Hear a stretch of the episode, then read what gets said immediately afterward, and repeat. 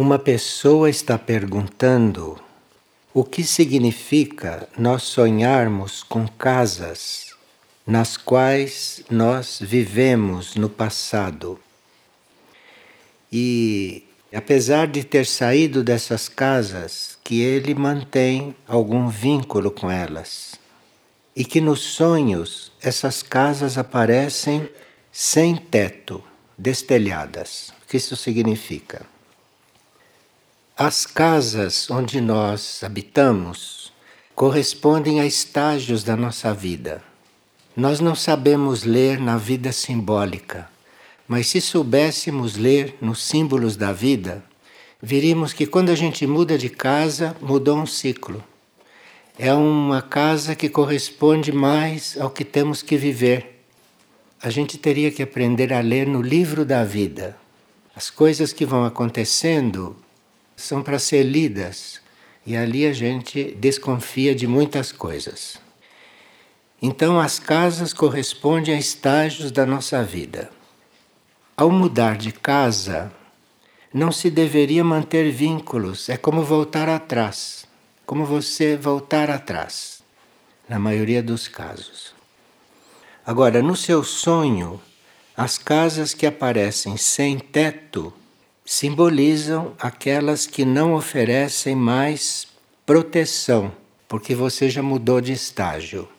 Então, se aquela casa não te corresponde mais, simbolicamente ela está sem teto, ela não tem mais sentido de proteção para você.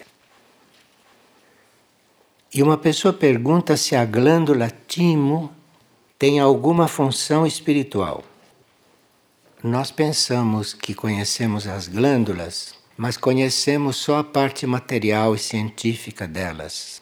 Nós não sabemos o que as glândulas fazem realmente no nosso corpo. E a glândula timo tem a ver com a energia de amor da alma. E à medida que a alma é evoluída, esta glândula evolui também. E a sua secreção não tem um efeito só físico, a sua secreção tem a ver com a energia do amor.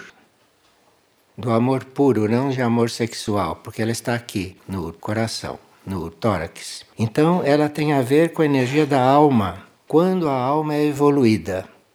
Então, a alma depura a secreção da glândula timo. Então, esta glândula timo tem uma função mais espiritual no nosso corpo.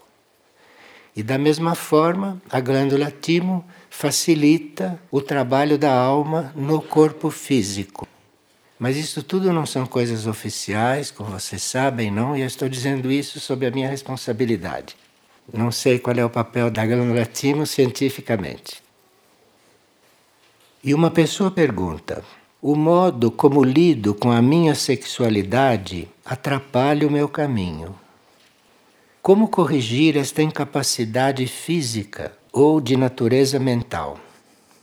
Bem, quando uma pessoa tem alguma dúvida ou algum problema com a energia sexual, esta pessoa deveria experimentar um período de celibato.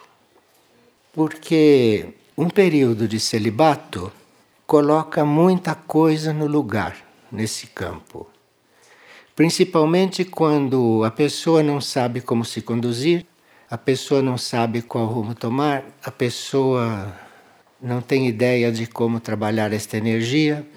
Então, se ela não tem uma segurança, o melhor é ela ficar em celibato, pelo tempo que for necessário, até que ela se sinta segura ou até que mude qualquer coisa nela. E se eu poderia falar alguma coisa sobre teatro. Quando a humanidade foi inspirada a fazer isso, isso deveria ser uma forma de educação, não de divertimento. Tem assim uma aparência de divertimento, tem uma aparência de distração, de fuga da realidade, mas isto foi criado para nada disso como é usado. Isto foi criado como elemento de educação. Tanto assim que, quando isto era percebido e quando isto era relativamente seguido, quem escrevia as peças era até iniciado. Não era escritor nem teatrólogo, era iniciado. Então, o iniciado armava a trama não só pensando no público, mas pensando também que o ator que representasse aquele papel passaria por uma transformação. Então, o autor de teatro não é nenhuma pessoa que leva as pessoas ao divertimento e que distrai as pessoas ou que faz espetáculo. Um verdadeiro autor de teatro, ele deve organizar um personagem de forma que o ator que for representá-lo passe por um processo. E aí, se ele representa aquele papel por muito tempo, ele pode passar por grandes transformações. Então vocês vejam que o teatro verdadeiro não tem nada a ver com isso que existe aí. Agora, esta mesma pessoa pergunta: rezar a Ave Maria é o mesmo que rezar a Mãe Universal?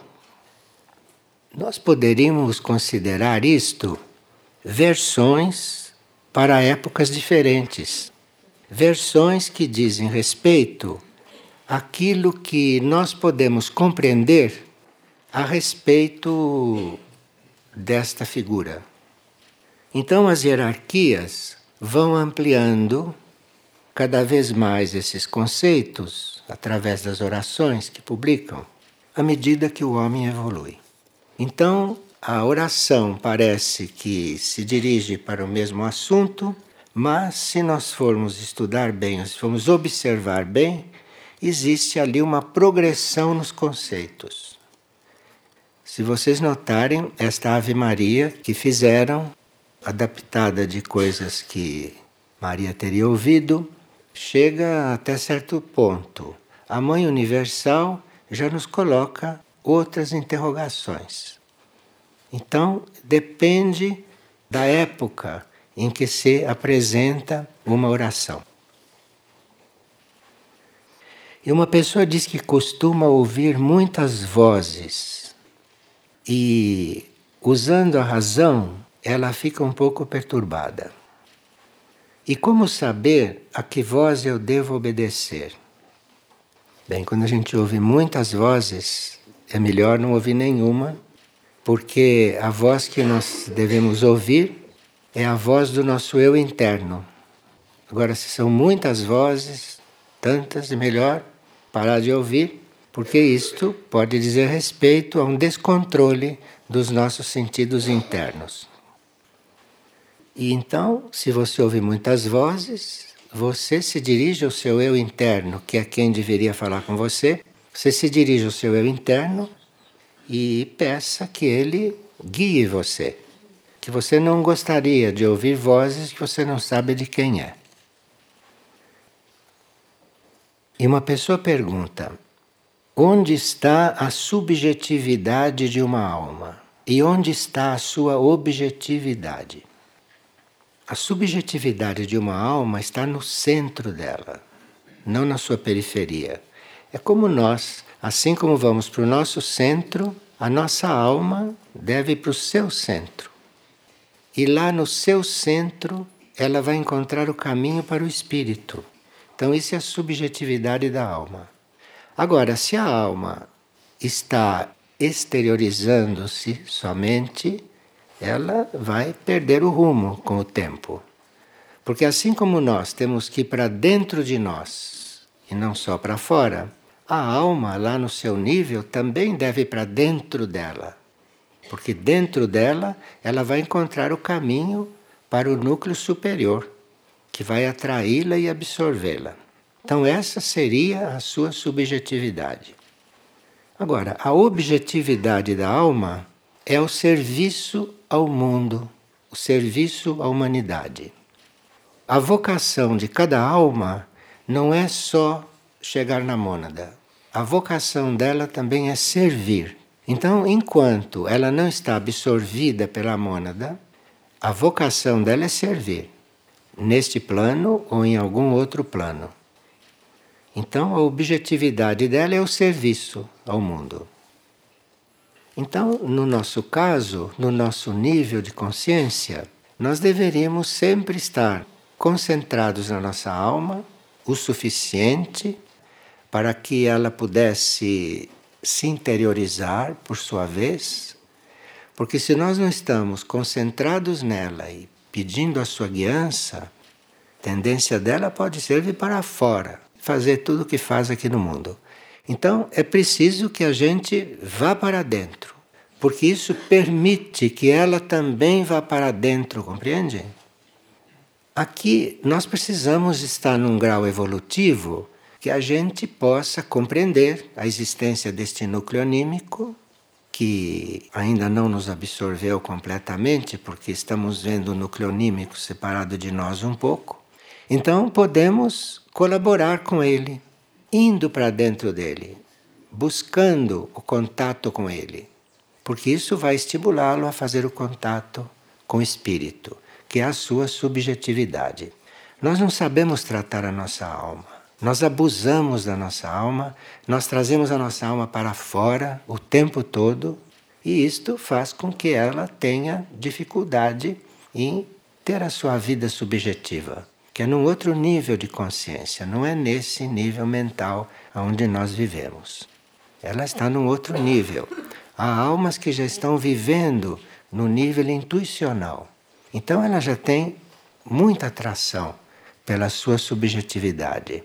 Mas precisaria que a gente respeitasse isto e que a gente buscasse uma identificação e um encontro cada vez mais definido com ela. Isso faz parte da educação da personalidade. Isto faz parte da, do alinhamento, do trabalho de alinhamento da personalidade. E aquilo que a nossa alma nos responderia, se nós perguntássemos, diz respeito, em parte, à subjetividade dela, ao rumo que ela quer tomar, e em parte, aquilo que nós estamos fazendo aqui na vida. Porque o que nós fazemos na vida, tudo cria karma. E isto vai afetar, de uma certa maneira, a vida da alma. De forma que nós vivemos uma vida quando somos conscientes do que estamos fazendo na vida, vivemos um nível intermediário. Nós vivemos entre esta subjetividade da alma e o serviço aqui fora. Eu não digo a vida aqui fora, porque esta vida que a maioria leva é inútil para isso. Mas é uma situação intermediária entre a subjetividade da alma e o serviço que a alma deve prestar aqui fora. Essa devia ser a nossa vida. É uma situação intermediária, porque nenhum de nós está totalmente aqui fora e nem totalmente lá dentro, no nosso nível de consciência. Então nós temos que aprender a equilibrar esta vida externa com a vida interna. Isso é o nosso trabalho, esse é o nosso exercício, no nosso grau evolutivo. E uma pessoa diz que tem medos ligados ao futuro e um complexo de inferioridade bem grande. Então, medo, em geral, é falta de contato com a alma. Quem tem um relativo contato com a alma vai perdendo seus medos. Medo é insegurança, de não sentir, não sentir um, uma base dentro de si. E aí tem vários pretextos para ter medo. Não faltam pretextos para ter medo. Principalmente num planeta como este de superfície, onde tudo depende de dinheiro, e então isto aqui os medos quadruplicam. Os medos que são naturais quadruplicam. Então, os medos são todos resultados de falta de contato com aquilo que em nós é eterno, com aquilo que nós é seguro, com aquilo que nós é profundo. Então a gente tem medo, porque aqui fora não há mesmo no que se basear, não é de um ponto de vista espiritual e interno. Agora, gostaria de saber se há um trabalho específico do qual eu posso dispor para me ajudar nesta cura. Mesma pessoa pergunta. Existe um livro clássico nesse sentido que se chama Luz no Caminho. Luz no caminho é o caminho da alma, o caminho para a alma. E existe um livro que se chama A Luz Dentro de Ti. Você procura a luz dentro de ti, que à medida que você a procurar, à medida que você estiver interessado nela, ela vai se revelando, ela vai se ampliando, ela vai chegando a você. A luz dentro de ti. Agora, Luz no Caminho é um livro clássico com respeito a isso. Bem, aqui uma pessoa está perguntando como podemos nos preparar para melhor aproveitar os impulsos do ciclo que se inicia no dia 8 de agosto. Porque nós sabemos não que esses trimestres são cíclicos. Então, dia 8 de agosto começa um trimestre que vai até 8 de novembro e que é chamado o brotar das sementes lançadas. Então, tudo aquilo que você fez nos ciclos anteriores a agosto, tudo aquilo que você plantou, tudo aquilo que você cuidou, nesse ciclo, 8 de agosto até 8 de novembro, brotam as sementes que você lançou. Tudo que você lançou na sua alma começa a brotar. Tem energia para brotar neste ciclo.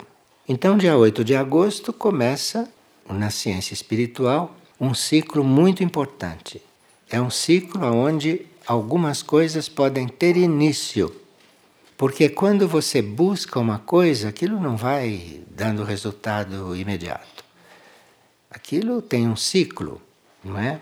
Tem o ciclo em que você semeia as coisas, depois tem o, o ciclo do brotar das sementes, que é um início, depois tem o ciclo do desabrochar das flores, depois tem o ciclo da frutificação. Então, tudo aquilo que você lança, aquilo passa por um processo cíclico, não é? Até que frutifique. Leva um tempo para frutificar. E simbolicamente, este 8 de agosto é um ciclo para você assistir as sementes que você semeou brotarem. Então é algo novo. E que se nós estamos nesse ciclo muito atentos ao nosso interior, nós vamos ver que algo está começando, algo está tendo início. E aí nós podemos ou estar com um novo início ou estar com as coisas velhas, antigas, que já frutificaram, já apodreceram, já caíram da árvore, e nós estamos cuidando de frutas podres. E aqui não, aqui é um brotar de sementes novas. Então prestem muita atenção, porque é um ciclo verdadeiro e real. Se vocês prestarem atenção, vocês vão ver que realmente pode estar brotando coisas que vocês no passado lançaram. pessoa está pedindo que nós falemos sobre presença silenciosa. O que nós entendemos por presença silenciosa é a presença do nosso eu interno, que está no silêncio. A presença da nossa alma, a presença da nossa mônada. Tudo isso está presente no nosso ser, em diferentes níveis de consciência. Não no nosso nível consciente. Isso está presente silenciosamente no nosso nível supraconsciente. O que nós chamamos de nível supraconsciente é o que está além dessa nossa consciência normal, dessa nossa consciência corriqueira. Então, além disto, está o nosso nível supraconsciente, que a mãe e Cherubindo chamavam de supramentais. E ali está tudo aquilo que somos nós como núcleos de silêncio, isto é, o nosso eu superior, a nossa alma, a nossa mônada. Então, presença silenciosa é a presença desses nossos núcleos no nosso interior. E aqui uma pessoa que está participando do encontro de saúde e cura disse que há alguns que têm dificuldade de integrar o trabalho de cura e saúde com o trabalho de oração, porque não oram e não sabem orar ou não querem orar. E como fazer para integrar estes trabalhos? Porque a oração é parte da cura, não? Se nós oramos, nós estamos já numa linha de cura. É que a cura não é só de sintomas, e a cura não é só daquilo que em nós é consciente, mas a maior parte da cura que necessitamos é uma cura no inconsciente, percebem? Então, nenhuma ciência médica, nenhum conhecimento de cura normal, oficial, sabe curar o inconsciente. E é lá que estão os maiores motivos de cura. Então é por isso que a oração é muito importante, porque a oração, além dela agir nos níveis conscientes, a oração tem trabalho inconsciente em nós que é muito profundo e desconhecido. Quando nós oramos de verdade, nós não temos ideia do que aquilo está produzindo no nosso inconsciente. Então, é no inconsciente o maior trabalho da oração. Agora, se esta pessoa que lida com a cura tem dificuldade em orar, ele pode oferecer tudo que ele realiza como serviço como oração. Então, se ele não sabe orar, não quer orar, ou não sabe como orar, ou não tem hábito de orar, se ele quiser, ele pode fazer esta oferta. Tudo aquilo que eu fizer no campo da cura, eu ofereço como oração. E assim, todas as vezes que ele estiver tratando de alguém, ele estará orando, porque ele ofereceu isto assim. E se nós podemos dizer algo sobre a anemia, porque há 30 anos que ele tem esse sintoma no seu corpo físico. Quando a anemia aparece, é porque nós, talvez por muitas vidas ou por muito tempo, deixamos de ter interesse pelo espírito. Então, a falta de interesse pelo espírito, ao longo do tempo, produz anemia. E anemia pode ser em diferentes graus, dependendo do tempo em que estamos com débito de estarmos nos coligando com o nosso espírito. Porque a nossa vida vem do espírito. Nossa vida não vem de nada que não seja o espírito. A nossa vida responsável por ela e a fonte dela é a mônada, é o espírito que está no plano cósmico. É de lá que vem a nossa vida. Então, se nós não buscamos esta vida, com o tempo poderemos ficar anêmicos, porque o sangue no corpo é símbolo de vida que circula.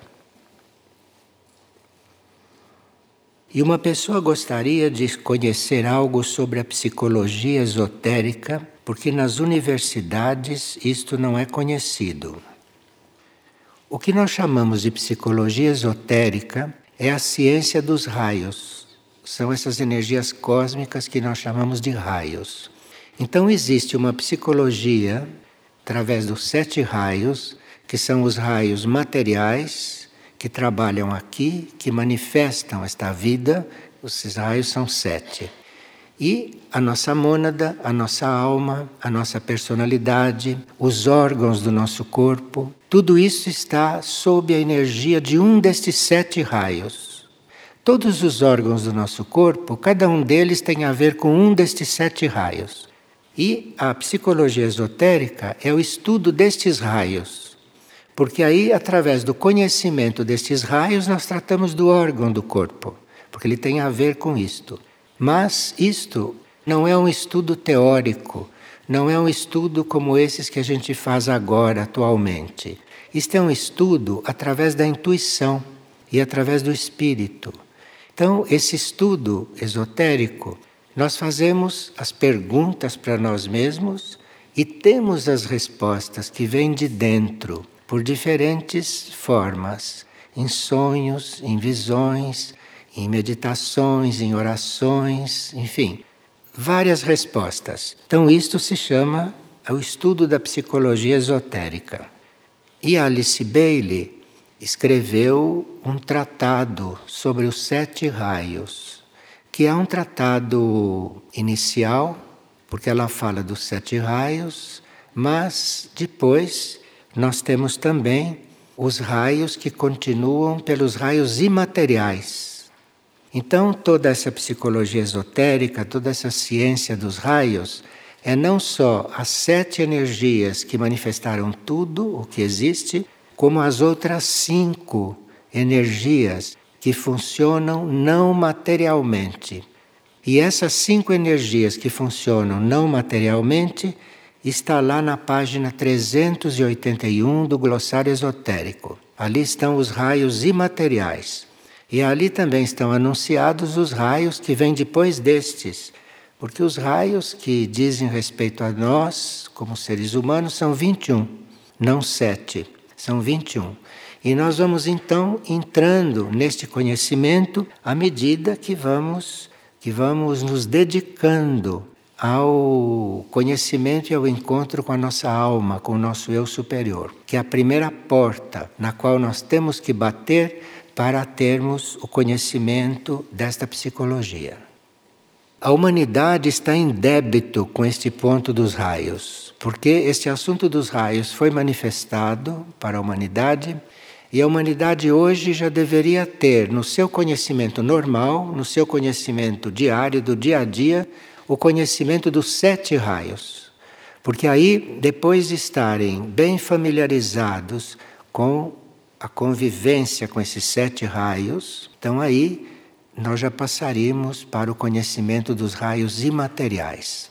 E veja, nós temos um dos sete raios no nosso espírito, temos outro na alma, outro na síntese da personalidade, e depois um raio em cada órgão do corpo, e nós desconhecemos tudo isto. Tudo isto já foi ensinado, tudo isto já foi passado para a humanidade, e nós estamos em débito, não? Pela nossa hum, indiferença pelo conhecimento espiritual e pelo conhecimento esotérico. A nossa indiferença é muito grande. De forma que esses cinco raios imateriais que estariam já regendo a nossa vida interior bem conscientemente para nós, continua também desconhecido. Então, esse estudo dos raios é muito importante para quem lida com cura e os cinco raios imateriais também seria muito importante. Mas como quando a gente serve, quando a gente tem intenção e quando a gente se oferece para o serviço ao mundo, para o serviço à humanidade, a nossa intuição vai se abrindo para estas coisas. E, inesperadamente, nós podemos começar a ter contato com estas coisas intuitivamente. Nesta época em que vivemos, esta época que precede uma grande purificação para o planeta, nesta época todos nós estamos tendo oportunidades excepcionais de entrar em contato com estas coisas, com estas coisas internas, com estas coisas que não se ensina nas universidades, não se ensina mundialmente, mas é um ensino interno, interior, espiritual que encontram aqueles que procuram, que procuram esta parte da vida, esta parte um pouco oculta da vida, esta parte que não é óbvia. Mas nós temos dentro de nós todo o mecanismo necessário para entrar em contato com esta parte oculta da vida. Não com todas as coisas ocultas da vida, mas há muitas coisas ocultas com as quais nós já deveríamos estar em contato. Temos tudo dentro de nós para estar em contato. Então estamos como adormecidos. E é por isso que o tibetano que ditou todos esses livros de psicologia esotérica, de astrologia esotérica, de vida esotérica, diz que a humanidade é adormecida e que a humanidade precisa despertar. A humanidade precisa despertar para o conhecimento interno, precisa despertar para a vida interior. Então, quem lida com cura deve estar totalmente voltado para toda esta parte interna da cura para toda esta parte esotérica da cura. A grande maioria teria uma abertura para estas coisas, teria uma facilidade para encontrar estas coisas. Mas para isso nós precisamos ter dedicação, precisamos ter fé, porque são coisas que não estão em todos os livros de ensinamento didático, então nós precisamos ter fé. E principalmente precisamos ter fé que pela intuição, receberemos muita coisa. Muita coisa que eventualmente não podemos receber pelo estudo normal.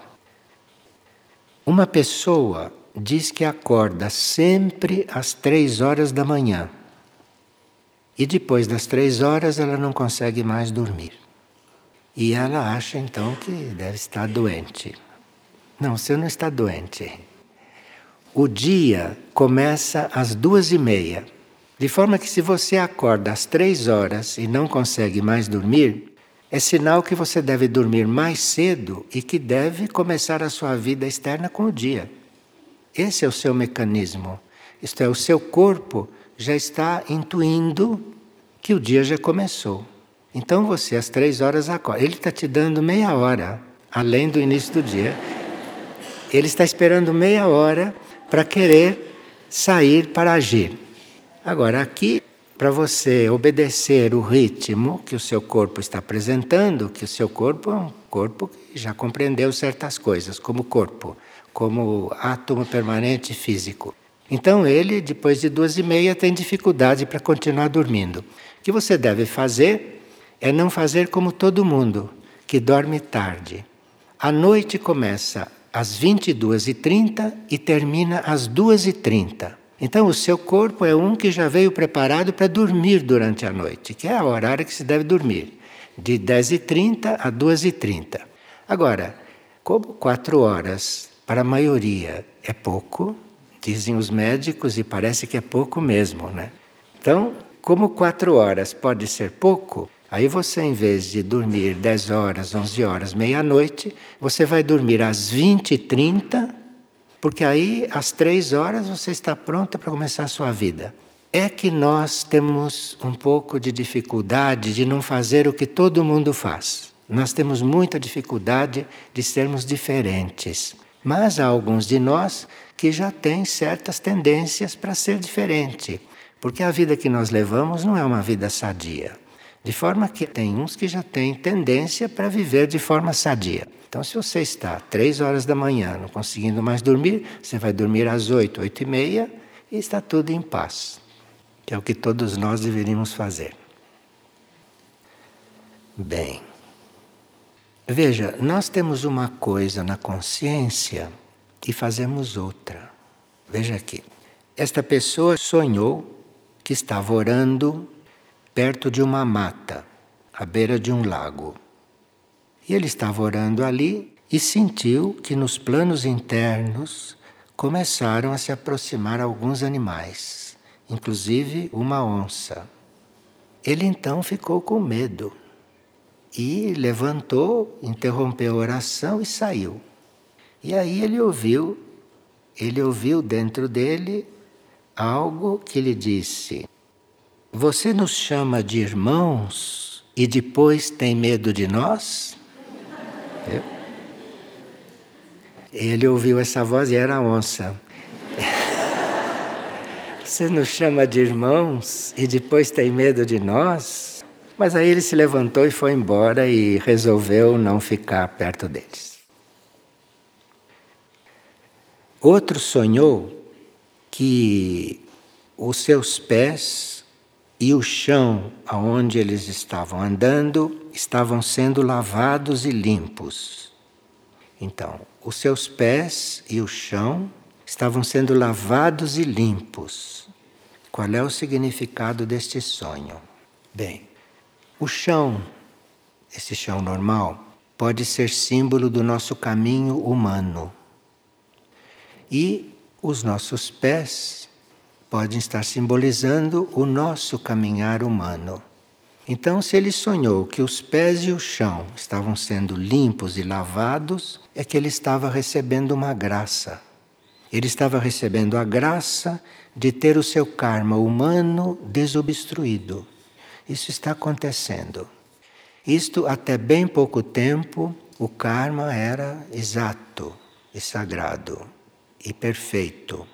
Mas com esta misericórdia cósmica que está envolvendo a Terra, envolvendo o planeta, a misericórdia é uma energia cósmica. A misericórdia não é desta Terra. Misericórdia é cósmica. Mas com esta misericórdia que está envolvendo o planeta e toda a humanidade para resgatar o máximo de almas possíveis, então, com essa misericórdia, algo do nosso karma pode estar sendo pode estar sendo resolvido.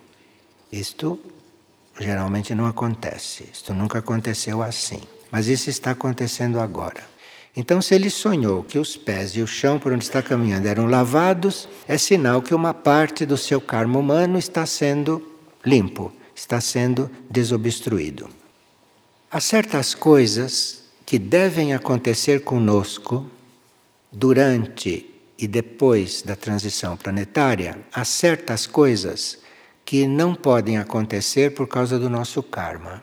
Mas, como é muito importante que essas coisas aconteçam, é importante para o universo, então aí certos processos kármicos estão sendo transformados, certos processos kármicos estão sendo regenerados.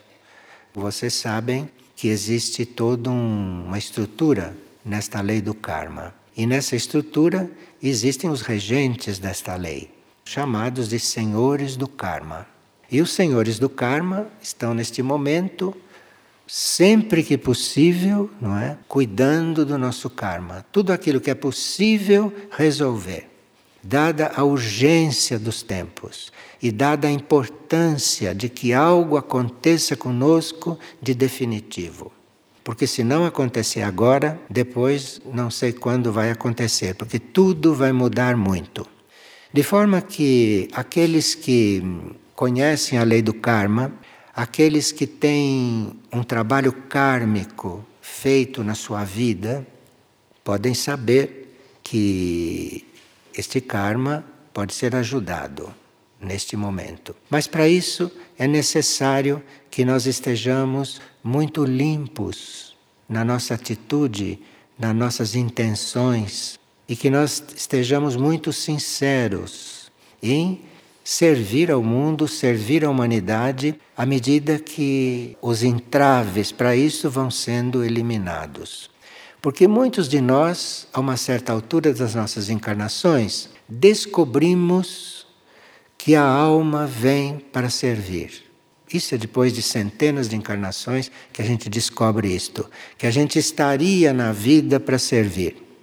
Quando se descobre isto, a gente fica muito constrangido porque vê que construiu certas coisas na vida kármica que não nos permite de servir livremente. Existem, não é, casos assim. E nós ficamos muito constrangidos quando descobrimos isto. E quando este constrangimento é real, é muito profundo, e quando existe uma intenção de se tornar de novo puro, como era antes de cometer os erros, pode acontecer sim que haja uma certa liberação kármica. Porque com certas coisas kármicas não é possível certos passos. Então, quando um passo é muito importante para nós e para o universo, isto pode acontecer. Nós temos o universo como uma coisa uma coisa muito bonita, uma coisa muito misteriosa. Eu não sei o que cada um pensa do universo.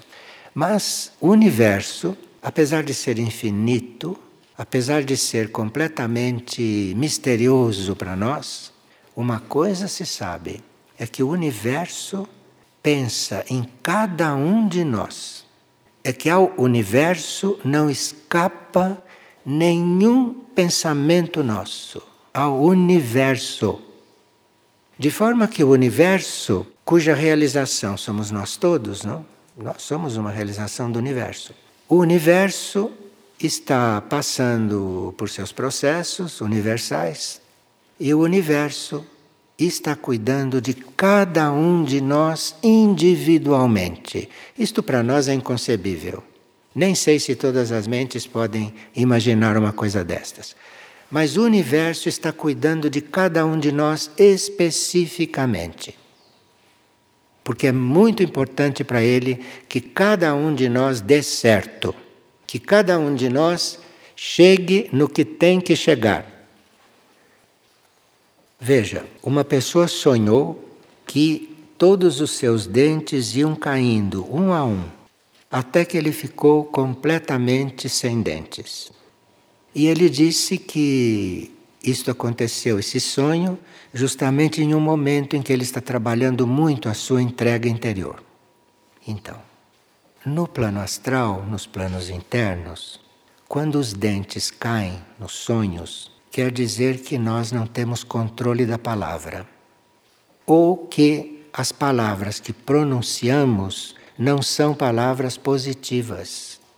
Ou que nós pronunciamos um número exagerado, para a nossa conta, de palavras negativas. Então, nos sonhos, os dentes começam a cair. Ou que o controle da palavra não é suficiente para a vontade do ser interior. Então a gente sonha que está perdendo os dentes.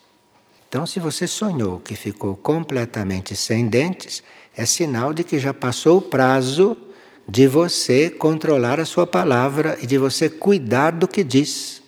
Porque nós, através da palavra, transmitimos vários tipos de energia.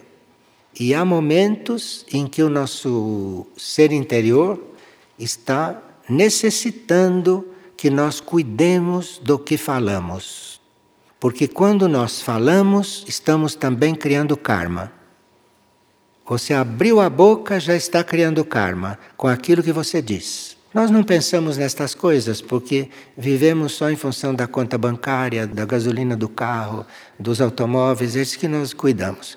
Mas cada vez que você abre a boca, você está criando karma com aquilo que você diz. Então, já que teve este sonho, você trate de ver o que está falando, de controlar as suas palavras e de premeditadamente falar aquilo que deve, não? e não falar à toa, e não falar coisas desnecessárias. Porque se você não falar coisas desnecessárias, se você só falar aquilo que precisa, é mais fácil de você controlar. Concordam? Se em vez de você pronunciar um milhão de palavras por dia, você pronunciar só 500 mil, você vai ter a possibilidade de controlar melhor essas 500 mil. Você vai ter a possibilidade de ouvir o que está falando. Nós não aprendemos isso na nossa educação normal, mas é uma coisa básica de educação que a gente ouça o que fala. Cada palavra que eu falo, eu devo estar ouvindo então eu não posso falar como uma torneira aberta, porque senão eu não ouço palavra por palavra, eu não ouço tudo e não posso ver o que eu estou falando. Porque a gente pensa que vê o que está falando, mas não vê, não.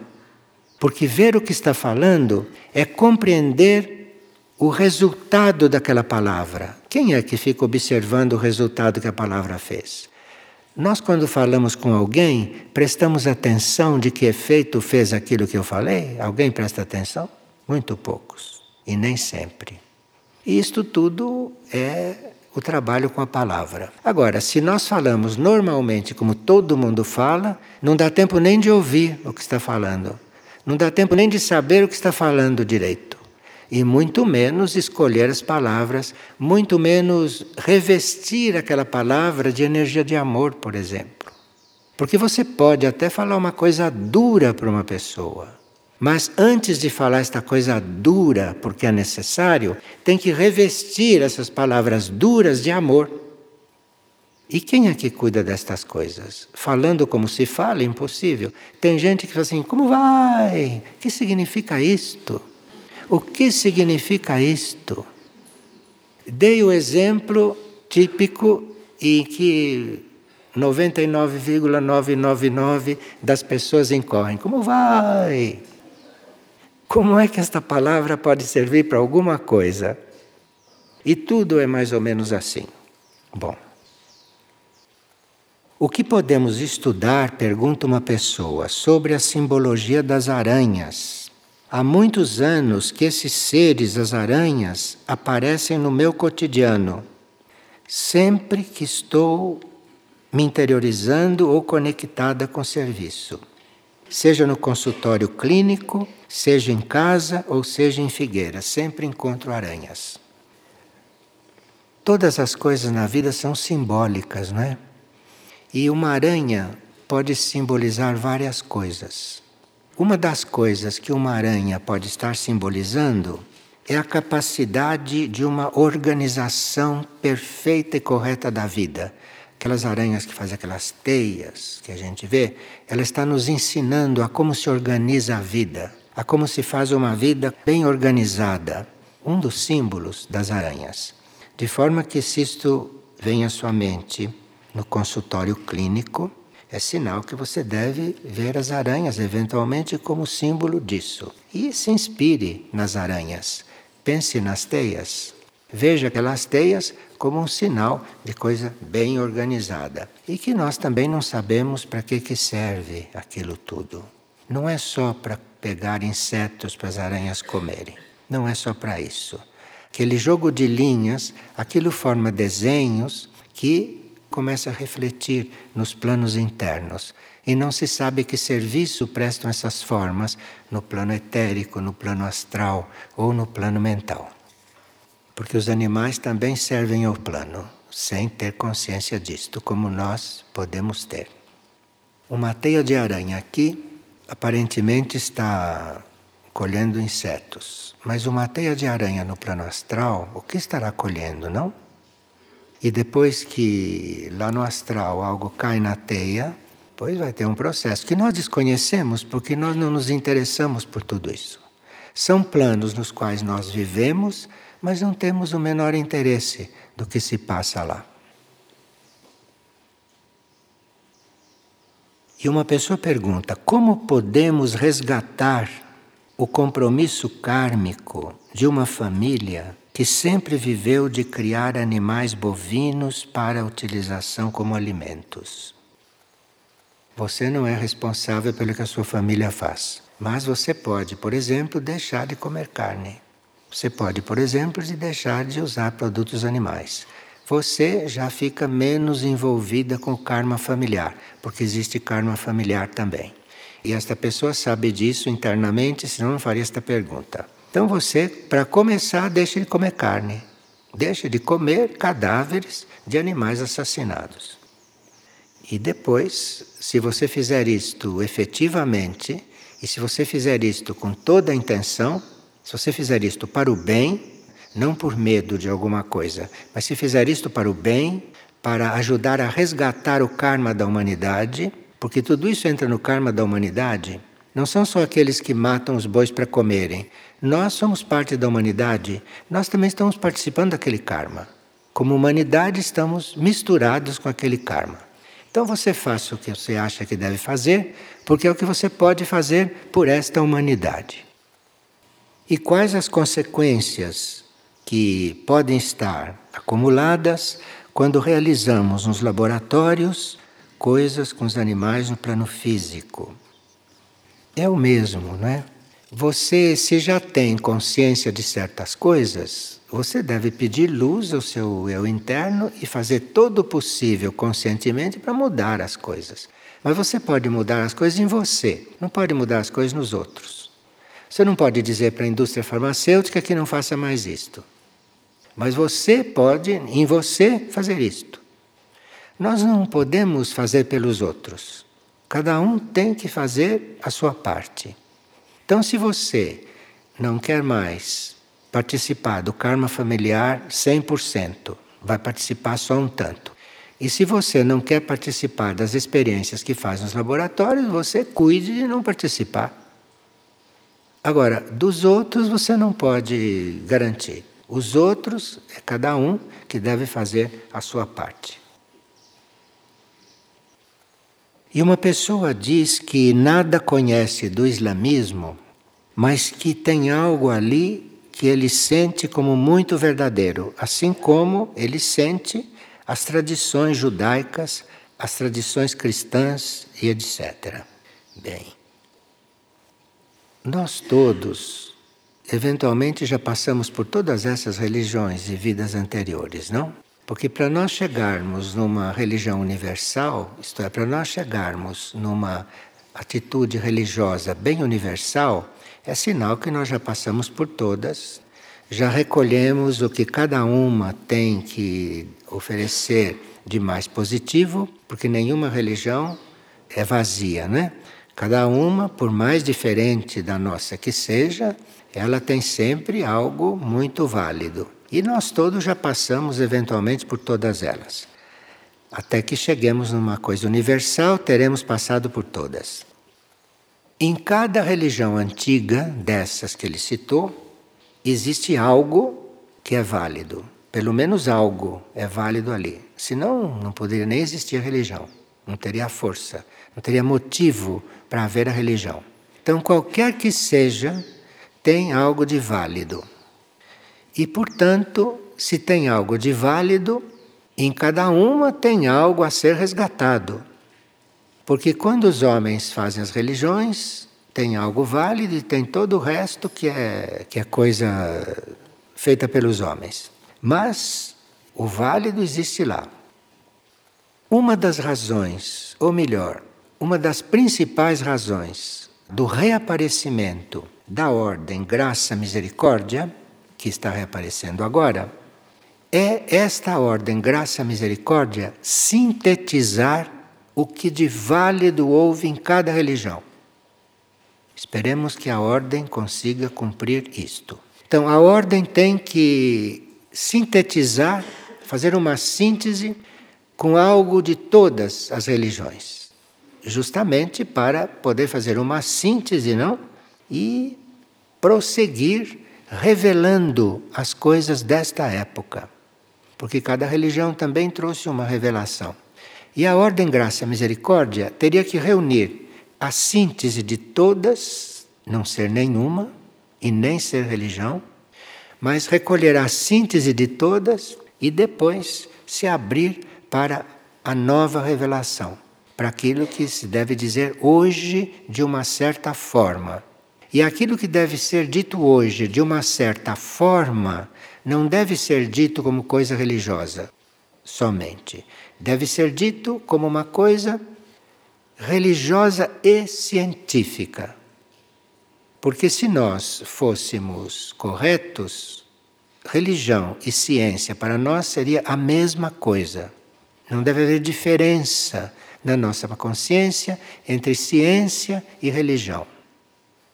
Então, nós temos que fazer a síntese de tudo isto para termos o direito e para sermos o canal para começarmos a manifestar as coisas desta época, que devem ser apresentadas não como religião, que devem ser apresentadas como verdade, que devem ser apresentadas como revelações.